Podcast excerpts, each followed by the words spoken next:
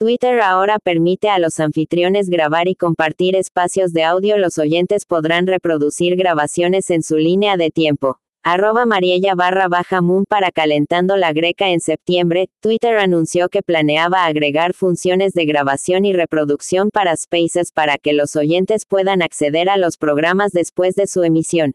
Ahora, el sitio web ha implementado la capacidad de un número limitado de hosts de Spaces en iOS y para todos los oyentes en iOS y Android.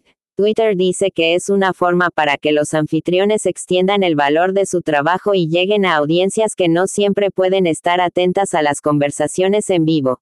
Los anfitriones que ya tienen acceso a Spaces Recording tendrán que activar, grabar espacio, antes de iniciar una nueva conversación para activar la función.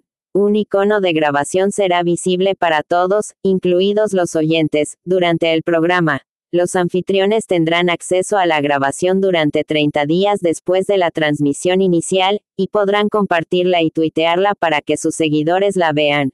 Los oyentes podrán reproducir grabaciones directamente en su línea de tiempo, también podrán compartirlas, lo que podría traducirse en más oyentes y fanáticos para los anfitriones. Si bien la grabación estará disponible durante un mes, los anfitriones pueden eliminarla en cualquier momento. Sin embargo, Twitter dice que aún conservará un archivo por hasta 120 días, para que pueda verificar si hay contenido de odio que vaya en contra de sus tos, en caso de que los usuarios informen una grabación. Twitter arroba.